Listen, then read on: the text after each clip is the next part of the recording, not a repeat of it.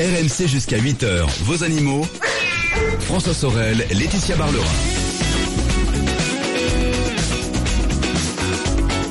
Il est 7h10 minutes, c'est RMC, c'est le week-end des experts. Bienvenue à vous qui venez peut-être d'arriver euh, sur RMC. Euh, nous sommes au cœur de ce rendez-vous animaux avant de retrouver tout à l'heure Jean-Luc Moreau à partir de 8h pour l'automobile. Deux heures entières dédiées à l'auto. Rendez-vous exclusif RMC avec vos questions euh, dès 8h tout à l'heure au 32-16. Laetitia, pour notre deuxième partie de ce rendez-vous animaux, on va s'intéresser à l'actualité hein, dédiée aux animaux avec tout à l'heure une maison de retraite pour animaux. On va tout à l'heure s'intéresser à un dossier passionnant de science et vie. À quoi pensent les animaux et, Eh est-ce oui. qu'ils pensent Tiens? Et est-ce qu'il pense À quoi Voilà. pense-t-il On s'intéressera aussi à la fin du commerce de l'ivoire en Chine, ça c'est une bonne nouvelle. Mais pour débuter, on va découvrir un chien maître d'école. Ah Oui, c'est vrai qu'il peut être maître d'école. En tout cas, nous sommes avec Vanessa Toinet, qui est directrice de l'école Mo- Montessori du Morvan, qui utilise un labrador dans la classe. Elle va nous expliquer. Bonjour Vanessa. Bonjour Laetitia, bonjour Merci. François. Bonjour Vanessa. Merci d'être avec nous ce matin. Alors, vous êtes donc directrice de cette, euh, c'est une école élémentaire euh, qui a adopté la méthode euh, Montessori. Alors, c'est une méthode conventionnelle, euh, non conventionnelle plus sur euh, plutôt, où les enfants, alors ils sont âgés de 5 à 11 ans, si j'ai euh, apprennent donc à leur rythme. Hein, c'est ça. alors, de- alors exactement, depuis, euh, donc nous avons ouvert une école primaire en 2012 Oui. et depuis l'année dernière, nous avons ouvert une petite section collège. Donc nous D'accord. avons des enfants, l'âge des enfants va de 6 ans jusqu'à 14 ans. Ah oui, très bien. Alors, vous avez obtenu l'année dernière le prix de la médiation animale décerné par la Fondation Adrienne et Pierre Sommer, Mars, Petker et Wamiz. Alors, c'est un, un prix qui a récompensé une initiative originale, c'est avoir en cours auprès des élèves un labrador. Alors, comment c'est est née cette initiative? Alors l'initiative, euh, il faut savoir que l'école, en fait, un petit peu à l'image d'Obélix qui est tombé dans la potion magique, nous on est tombé, notre école est tombée un petit peu dans la médiation animale depuis sa création, puisque l'école, euh, dès son origine, en fait, a été un- construite et imbriquée dans un centre équestre dont la spécialité est la médiation animale. D'accord. Donc, grâce à la Fondation Sommaire, euh, un programme innovant a été mis en place pour tous les enfants de l'école pendant deux ans. Donc malheureusement, bah, le programme euh, s'est terminé. Et donc nous avons aussi réfléchi à d'autres possibilités.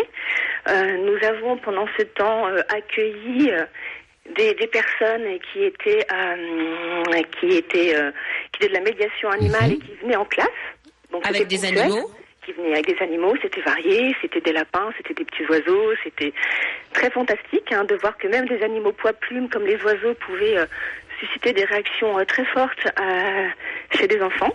Oui. Mhm. Et puis, euh, et puis il y a un an et demi, donc j'ai adopté Bianca, Qui est une croisée labrador. qui vous est avez une croisée eu labrador. en oui. refuge, vous l'avez adoptée. On l'a adoptée à la SPA. Oui. Et donc c'est une petite chienne qui a un petit gabarit, hein, qui est moyenne, qui est qui est croisée labrador, mais souvent les enfants disent qu'elle est aussi croisée renard. D'accord. Donc, euh, donc Bianca m'a accompagnée en, en classe, au départ dans le cadre d'ateliers. Dans Oui. le cadre d'ateliers que je fais aussi le samedi. Et puis là, j'ai pu remarquer euh, que la petite fille qui venait, avec laquelle je travaillais et qui faisait de l'équithérapie juste avant, était vraiment très très attirée par ma chienne et qui voulait faire énormément de choses et qui était prête à compter euh, si c'était en lien avec Bianca. Voilà, si c'était en lien avec Bianca, si on, si on fabriquait des friandises pour Bianca, si on les comptait, et bien là, finalement, elle mobilisait toutes ses ressources.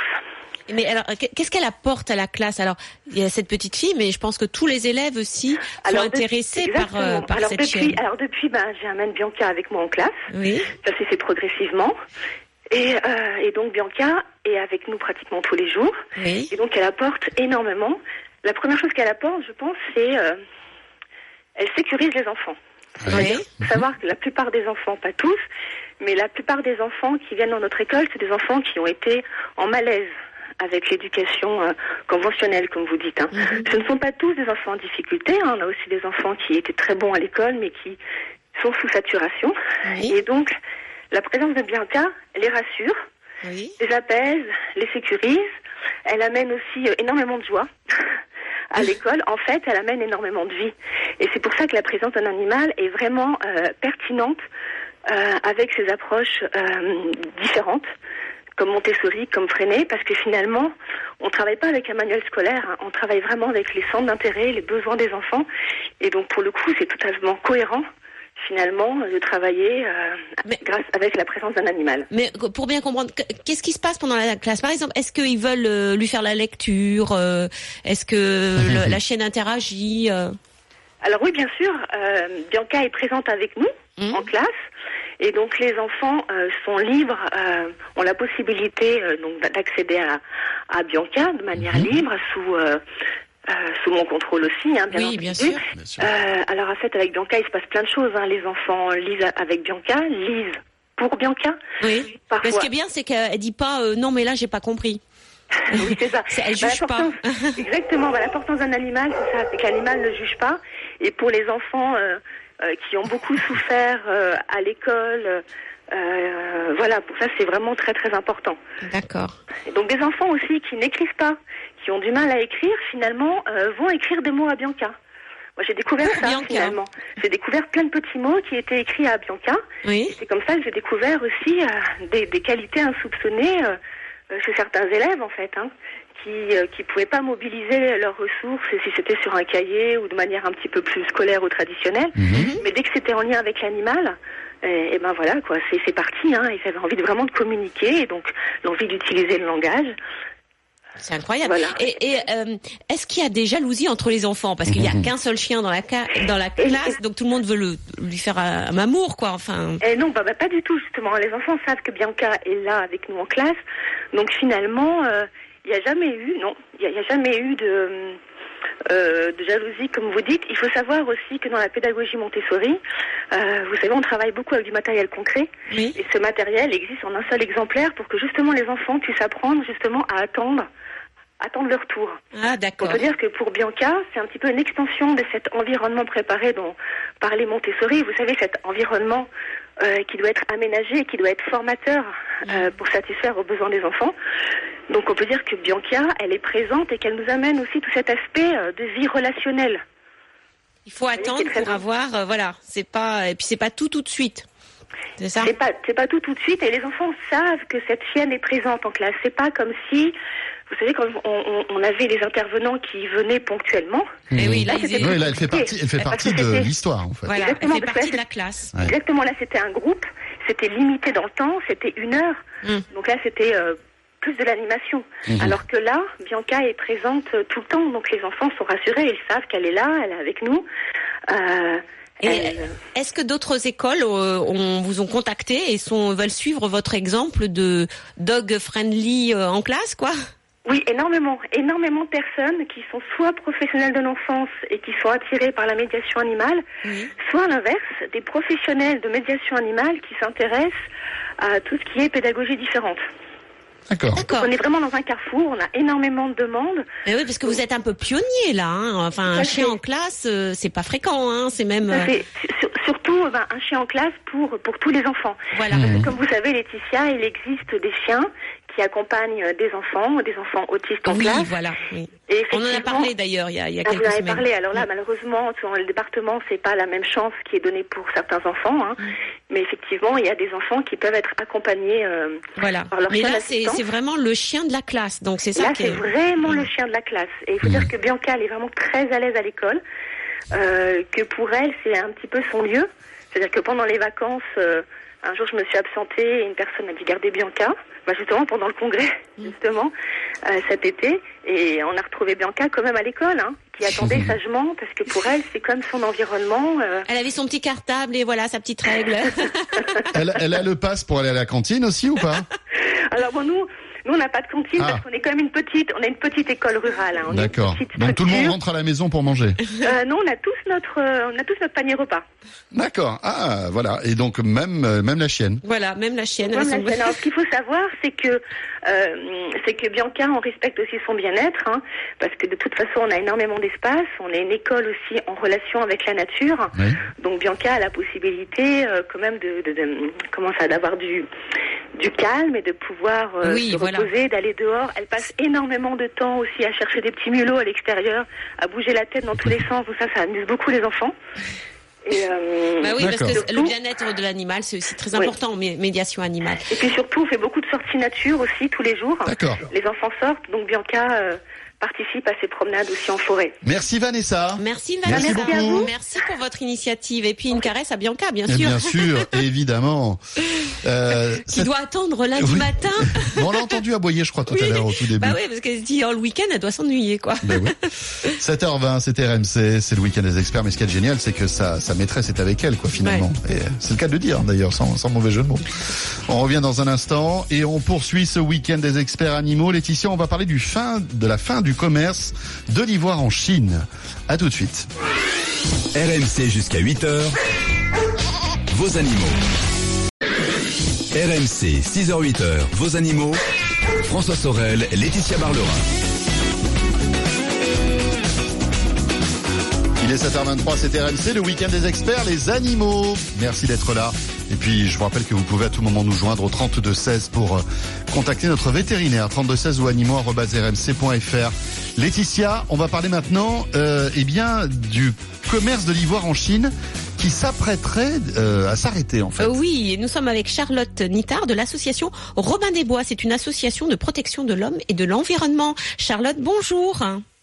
Bonjour. Oui, Bonjour. mer- m- merci d'être avec nous. Alors l'annonce en fin de, en toute fin d'année est presque passée inaperçue, hein, c'est vrai. Euh, la Chine a décidé d'interdire d'ici la fin 2007, 2017, pardon, tout commerce et transformation d'ivoire. Alors pourquoi cette décision est décisive pour l'avenir des éléphants?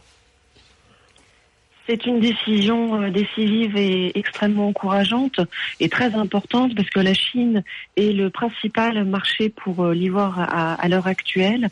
Euh, C'est un marché qui est considérable avec à peu près 200 millions de consommateurs, de personnes qui ont accédé à un certain niveau de richesse et qui souhaitent avoir de, l'ivoire chez eux.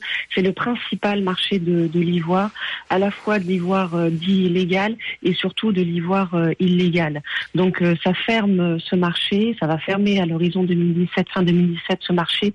Donc c'est une décision euh, euh, extrêmement importante et c'est une pierre angulaire euh, qui était vraiment nécessaire dans le dispositif de, de protection des, des éléphants. Pourquoi les Chinois sont si amateurs d'ivoire? Eh bien, parce que c'est une euh, déjà il y a une très vieille culture de, de l'ivoire euh, en Chine. Euh, il faut savoir qu'il y a aussi des éléphants euh, en Asie. De moins en moins, on estime qu'il y en a à peu près entre euh, 300 et, et- et- entre 30 et 40 000, pardon. Oui. Euh, donc il y en a quasiment plus. Ils ont ils sont aussi euh, gravement menacés d'extinction que, que l'éléphant euh, d'Afrique. Donc il y a une vieille culture et euh, d'autre part, c'est considéré comme un signe extérieur de, de richesse. À voir, Euh, c'est quoi C'est des petits, des, des statues en, enfin, qu'est-ce que, qu'est-ce qu'ils ont en ivoire chez eux? Alors euh, ça c'est vraiment de, de taille euh, très variable. Ça va du, du bijou, euh, du collier euh, de perles à la grande défense euh, sculptée, en passant par des, des petites statuettes. Il y a vraiment tous les euh, toutes les tailles et euh, tous les euh, tous les travaux. C'est-à-dire des fois c'est plutôt assez brut et des fois c'est extrêmement euh, Mhm. travaillé. Et et il y a vraiment un attrait de la population chinoise et des asiatiques en général pour les matières animales et végétales et les parures animales. Donc euh, c'est pour ça qu'il y a ce gros gros marché. Alors, ce marché est en train d'évoluer. C'est la bonne nouvelle. Charlotte, vous restez avec nous. On va en parler dans un instant. Hein, Laetitia, on a plutôt une bonne nouvelle qui se profile à l'horizon. Après la météo et les infos, je vous rappelle que c'est le week-end des experts, c'est les animaux. Euh, à tout de suite et n'hésitez pas à nous joindre au 32 16. RMC 6h-8h. Vos animaux. Attention Laetitia, il est temps de retrouver la flash question. En moins de deux minutes maintenant, vous vous engagez à répondre à la question d'Émilie. Est-ce vrai Laetitia que les chiens mâles sont plus difficiles à éduquer que les femelles? Mais qu'est-ce que c'est que cette histoire Non, c'est Laetitia? c'est vrai que c'est une idée très répandue. Oui, mais qui est fausse, rappelons-nous. Pas forcément. Ah bon, d'accord. Pourquoi? Parce que les femelles sont plus concentrées, plus bonnes élèves, plus matures que les mâles. Ça vous parle, ça? Pas du tout. Je vois pas de quoi vous voulez parler, Laetitia. Et les mâles, c'est vrai, sont beaucoup plus foufous, beaucoup plus actifs aussi, euh, ce qui rend leur éducation un peu plus lente. Mhm. Ça vous parle tout ça? Pas du tout. Je ne je ne vois pas de quoi vous voulez parler. Ce qui nous sauve, c'est que les deux apprécient les friandises. Ah oui. Donc, quand on fait de l'éducation positive, c'est-à-dire qu'on récompense les bonnes actions, Mhm. eh ben on a, voilà, on peut faire la même éducation pour le chien et et, et euh, pour le chien et la chienne. Alors, c'est vrai aussi que les chiens mâles sont plus perturbés par d'autres chiens mâles qui peuvent croiser et que ça peut, voilà, ils peuvent jouer au caïd aussi avec les autres mâles. Donc du coup, ils sont moins concentrés sur l'éducation.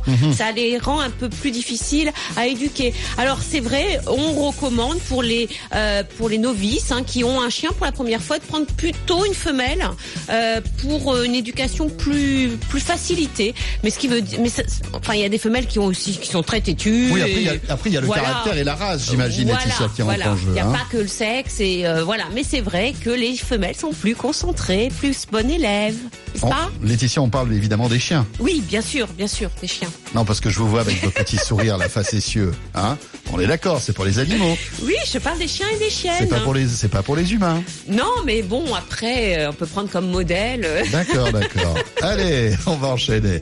32 16 animaux@rmc.fr. N'hésitez pas à nous appeler les amis. À tout de suite. RMC, 6h-8h, vos animaux. François Sorel, Laetitia Barlerin. Un excellent dimanche avec RMC. Merci d'être là et bonjour à vous toutes et à vous tous. C'est avec euh, beaucoup de plaisir qu'en ce dimanche 15 janvier 2017, nous passons la matinée ensemble. Vous le savez, jusqu'à 8h, c'est euh, Laetitia Barlerin qui m'accompagne pour votre rendez-vous animaux. Et puis ensuite, ce sera Jean-Luc Moreau, notre expert automobile qui répondra à toutes vos questions auto au 3216. On parlera aussi de voitures d'occasion. Comment la payer de façon sécurisée pour éviter les arnaques hein, Ça peut arriver de temps en temps. Euh, et puis on évoquera aussi cette nouvelle vignette pollution critère. Est-ce qu'elle est vraiment obligatoire à partir de demain? Eh bien, on vous dira tout. Laetitia, d'ici là, on va s'intéresser au commerce en fait d'ivoire en Chine. Voilà, et nous retrouvons euh, Charlotte Nittard de l'association Robin des Bois, une association de protection de l'homme et de l'environnement. Charlotte, vous êtes toujours avec nous et nous Oui, parlons oui, bien sûr. euh, voilà, de la fin du commerce de l'ivoire en Chine. Alors, juste pour qu'on pour qu'on comprenne, ça veut dire que le commerce était légal en Chine? Il y a un commerce euh, légal qui, est, euh, qui était autorisé euh, en Chine, effectivement, avec des, des ateliers de transformation euh, agréés et des boutiques euh, avec euh, pignon sur rue. Euh, et malheureusement, ce qu'il y a, c'est que la frontière entre marché légal et illégal euh, est très poreuse et qu'il y a du blanchiment d'ivoire, c'est-à-dire que les magasins qui sont autorisés à vendre de l'ivoire légal, c'est-à-dire provenant de certains pays d'Afrique australe, euh, se servaient des papiers de cet ivoire légal pour écouler de l'ivoire obtenu euh, avec Par euh, sur des éléphants fraîchement braconnés, absolument. Ouais. Mais est-ce que l'interdiction de- du commerce de l'ivoire en Chine ne va pas encore faire flamber les prix de l'ivoire et du coup intensifier euh, le, le braconnage des, des éléphants? Non, ce qui, ce qui fait flamber le, le- le prix de l'ivoire, euh, c'est la raréfaction des, des éléphants. Donc cette mesure de fermeture des marchés euh, euh, va, va, va contribuer à protéger les, les éléphants. D'autre part, on voit, euh, de par le- les expériences passées, que le marché, les braconniers sont très sensibles à ces signaux. Et là, c'est un signal fort du, du gouvernement euh, chinois. On l'a vu par exemple en 1989, quand il y a eu une interdiction du commerce international de l'ivoire, le braconnage n'a pas totalement cessé, mais vraiment a, a drastiquement chuté. Oui. Et par contre, en 97, comme de nouveau vous avez eu des autorisations de commerce international, du jour au lendemain, le lendemain de la conférence à Harar, au Zimbabwe, le braconnage de nouveau flambait à travers le, le continent. Et, et puis, comme je vous le disais aussi, euh, les, les deux marchés ne sont pas euh, étanches, et donc le fait de fermer le marché légal va empêcher, va, va, va, va compliquer euh, les processus et les, les magouilles euh, des trafiquants, puisqu'ils auront plus cette voie fa- facile pour écouler leur ivoire illégal. Alors parlons des éléphants. Alors euh, là, euh, par contre, les nouvelles sont pas bonnes, hein, puisque l'Union internationale pour la conservation de la nature dit que les po- leurs populations, surtout en Afrique, ont, ont vraiment beaucoup diminué. Elles ont jamais été aussi basses. Euh, Est-ce qu'encore là, on a le braconnage qui est la raison principale? Oui, c'est le braconnage la, la raison principale de, de, de, ces chutes. On estime à peu près, il y a entre, enfin, les, les plus euh, pessimistes parlent de 200 000 éléphants sur tout le continent africain. C'est pas beaucoup, les plus hein. optimistes parlent de, de 400 000. C'est, c'est rien. Mm. Quand on pense que euh, en 1980 il y en avait 1 million 3, bon, mais en 1980 c'est pas, euh, c'est, c'est, c'est, c'est proche, hein, c'est Mm. pas, c'est pas très éloigné comme date. Et donc les chiffres en plus ça sont incertains parce que c'est fait par, euh, c'est des comptages faits par surveillance aérienne. Ouais, Et vous donc avez c'est pas très fiable. où, ouais, c'est impossible parce que vous avez le couvert forestier, vous avez beaucoup Oui. de zones aussi Hmm. qui sont en conflit, donc euh, euh, c'est impossible de, de, de, de compter. Euh, donc il y a le braconnage, mais il y a les alliés du braconnage, la destruction de l'habitat, la déforestation, oui. euh, la croissance démographique, euh, la fragmentation des habitats, et puis euh, Ouais. et puis aussi tout ce qui facilite la contrebande. Et, et là, vous avez tout ce qui est développement, notamment du transport maritime par euh, par voie de conteneurs, où c'est vraiment extrêmement facile, étant donné le- les, millions de conteneurs qui sont en circulation, euh, d'essayer d'écouler dans ces boîtes opaques euh, quelques défenses euh, d'éléphants. Alors vous savez qu'il y a Et certains... voit aussi, ce qui, Oui, pardon. Pardon, juste ce qui est, ce qui est vraiment catastrophique, euh, c'est que euh, euh, on voit que les saisies maintenant sont faites sur des, des défenses de plus en plus petites. Eh oui. Et ça, c'est vraiment un signe, un signe terrible que, que, que l'éléphant est, est en voie d'extinction. Les mâles gros porteurs ont tous été ciblés en premier, avec des grosses défenses de, de 2 mètres de long. Donc maintenant, vous avez des saisies de, de défense d'éléphantaux qui n'avaient pas atteint la maturité euh, sexuelle, qui donc sont pas reproduits, euh, des petites défenses d'un kilo, deux kilos, parfois en très grande quantité. Il y a eu une grosse saisie de 1000 défenses de- de- d'un kilo cinq euh, il y a quelques quelques mois qu'on avait vu dans, dans notre bulletin à la trace, parce qu'on suit ces, ces, ces actes de braconnage et, et de contrebande. Et ça, c'est vraiment un signe terrible. Et il faut, faut savoir que aussi qu'en Afrique, quand il y a un gros porteur qui est tué, parce que maintenant ils sont quasiment tous connus tellement ils, sont peu nombreux et ils ont des noms. Euh, quand il y a un gros porteur, un, bel éléphant mâle avec des grosses défenses qui est tué, c'est un drame pour les Africains d'abord. C'est-à-dire que c'est pas du tout une marotte euh, euh, des Occidentaux euh, qui veulent sauver l'éléphant au détriment des, des, des enfin sans, sans tenir compte de la position des Africains. Il y a de plus en plus de, de gens, de- d'ONG, de, de, de, de personnes qui s'impliquent dans la protection des éléphants Oui. et un gros mâle qui disparaît, c'est un monument historique qui, est- qui est assassiné. Est-ce que vous êtes optimiste Parce que certains experts sont vraiment euh, pessimistes et passent parlent de disparition de, de l'éléphant? Écoutez, non, on n'est pas, on n'est pas complètement désespéré. Euh, il y a des lueurs d'espoir. La décision du gouvernement chinois en est une. Euh, il y a aussi euh, des décisions euh, extrêmement importantes de pays de l'ère de répartition, comme le Botswana, qui en Afrique du Sud, euh, il y a quelques quelques mois, en octobre, a annoncé à la communauté internationale qu'il voulait totalement protéger les éléphants. Donc il y a, il y a, il y a des signes très très positifs. Hmm, Euh, donc on reste quand même euh, euh, optimiste. D'accord, mais il faut toujours se euh, battre, bien évidemment. Eh bien sûr. et sur Évidemment. plusieurs fronts, sur plusieurs Eh oui. fronts, absolument. Merci Charlotte. Merci. beaucoup. Euh, Merci. Euh, Je rappelle que vous êtes de l'association Robin des Bois, qui est une association de protection de l'homme et de l'environnement. On mettra le, le, le lien sur la page Facebook, notre page Facebook. 7h41, merci de nous rejoindre. Euh, Peut-être venez-vous d'arriver sur RMC. C'est le week-end des experts, c'est les animaux avec notre vétérinaire Laetitia Barlerin qui est à mes côtés. Tout à l'heure, on va découvrir une maison de retraite pour animaux, Laetitia. Voilà, c'est une initiative d'un amoureux des animaux, tout simplement. Eh bien voilà, il y a, attendez, il y a des maisons de retraite pour les humains, pourquoi Eh ben pas pour les animaux hein Euh, Mais euh, dans l'immédiat, on va s'intéresser au nouveau numéro de Science et Vie, actuellement dans les kiosques, avec en couverture un dossier passionnant.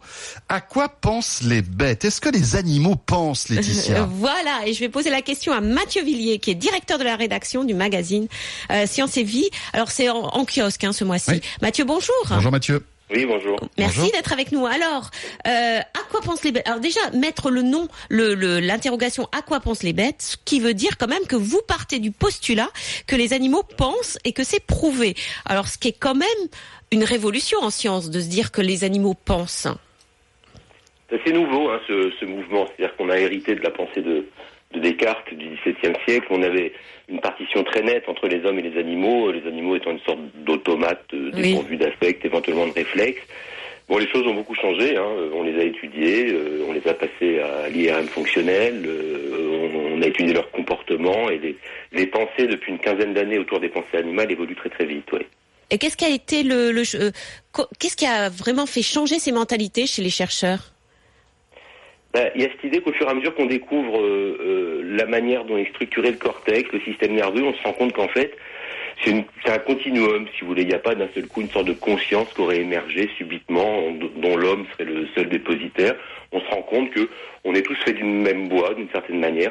Chacun a évolué de manière différente, mais c'est de la même matière, c'est la même organisation. Il n'y a pas de raison Eh oui. que ces états de conscience et ces sentiments n'appartiennent qu'aux hommes. On se rend compte de plus en plus aujourd'hui. Avec, j'imagine, quand même des, des, des, des niveaux d'intelligence différents par rapport à, à l'être humain. Alors, euh, des niveaux d'intelligence du point de vue, bien sûr, oui, du point de vue du test du QI notamment, mais une chose est certaine, c'est que tout ce qui vit aujourd'hui à la surface de la Terre est parfaitement adapté à son environnement. hein. Il, y a, beaucoup d'espèces euh, disparues que d'espèces existantes, et tout ce qui vit aujourd'hui a en commun d'avoir su s'adapter, ce qu'est la définition d'intelligence. Donc, bien sûr, on peut faire une hi- hiérarchie entre les formes d'intelligence, mais en tout cas, tous ont une intelligence suffisante pour se maintenir en vie et se reproduire. Alors, vous posez des questions dans, dans, dans le dossier. Alors, par exemple, est-ce qu'un poisson rouge dans un bocal pense? Bah, euh, les neurones, euh, ça crépite tout le temps. Hein. Euh, euh, c'est jamais à l'arrêt des neurones. Le poisson n'en est pas dépourvu. D'ailleurs, le poisson descend lui-même d'espèces antérieures euh, qui, qui éprouvaient des choses sans doute un peu plus excitantes que celles de tourner en rond dans un bocal. Mais l'idée selon laquelle un poisson aurait deux secondes de mémoire de sorte qu'il découvrait son petit château à chaque fois qu'il fait le tour de l'aquarium est, Ouais. une- est une légende urbaine. C'est-à-dire que euh, ceux qui ont un poisson rouge savent que quand on vient leur donner à manger, il nous reconnaît, il s'approche de la vitre. Je dis pas qu'il fait un sourire et qu'il veut faire un câlin, mais en tout état de cause, il y a une intelligence euh, euh, chez le poisson, sans doute pas une intelligence très très évoluée d'ailleurs. Qui n'est pas un réflexe Qui n'est pas un réflexe euh, non, voilà. ce n'est pas un réflexe. S'il vous reconnaît quand vous venez lui donner à manger, c'est pas une activité réflexe, c'est une activité apprise. Et alors, à quoi pense un oiseau quand il chante? Ça, c'est une trop, autre question. que ça lui fasse plaisir, c'est-à-dire qu'il chante. euh, certains chercheurs disent pour le plaisir, c'est-à-dire qu'on voit pas forcément à quoi ça sert, mais il y a des schémas de récompense dans le cerveau à base de sérotonine, de choses comme ça, Oui. qui font que manifestement ça lui fait du bien. Ah Alors bon quand on C'est-à-dire que c'est un peu comme nous C'est un peu comme nous quand on chante, on un peu comme nous, fait du bien douche, oui, aussi absolument. Quand on disait ça il y a quelques années, on se faisait taxer d'anthropomorphisme, c'est Oui. un mot savant qui existe, qui disait oui, vous prêtez aux animaux des, des intentions, vous, vous vous projetez vers l'animal, en fait, vous, vous ne parlez que de vous-même en en parlant comme cela. Aujourd'hui, on parle plus de ça et la communauté des scientifiques reconnaît, le droit évolue d'ailleurs, hein, aujourd'hui dans le droit civil. Oui, oui, oui, Oui. c'est. C'est ambigu, mais euh, il y a quand même un mouvement assez profond qui est basé sur des expériences euh, qui, qui créditent euh, le, le- le monde animal de pensée, voire d'une conscience pour certaines espèces particulièrement évoluées. C'est tout à fait nouveau, en effet. Mathieu, alors Oui. Mathieu et Laetitia, on revient dans un instant parce qu'on a d'autres exemples étonnants. Euh, alors notamment le dauphin, mais il y a aussi les éléphants, Le chien le chien, etc. chien Voilà. Euh, vous restez avec nous, Mathieu. Vous êtes au cœur de ce week-end des experts animaux avec Laetitia Barlin et Mathieu Vidier, directeur de la rédaction du magazine Science et Vie. On revient dans une minute. À tout de suite. RMC jusqu'à 8h, vos animaux. François Sorel, Laetitia Barlerin.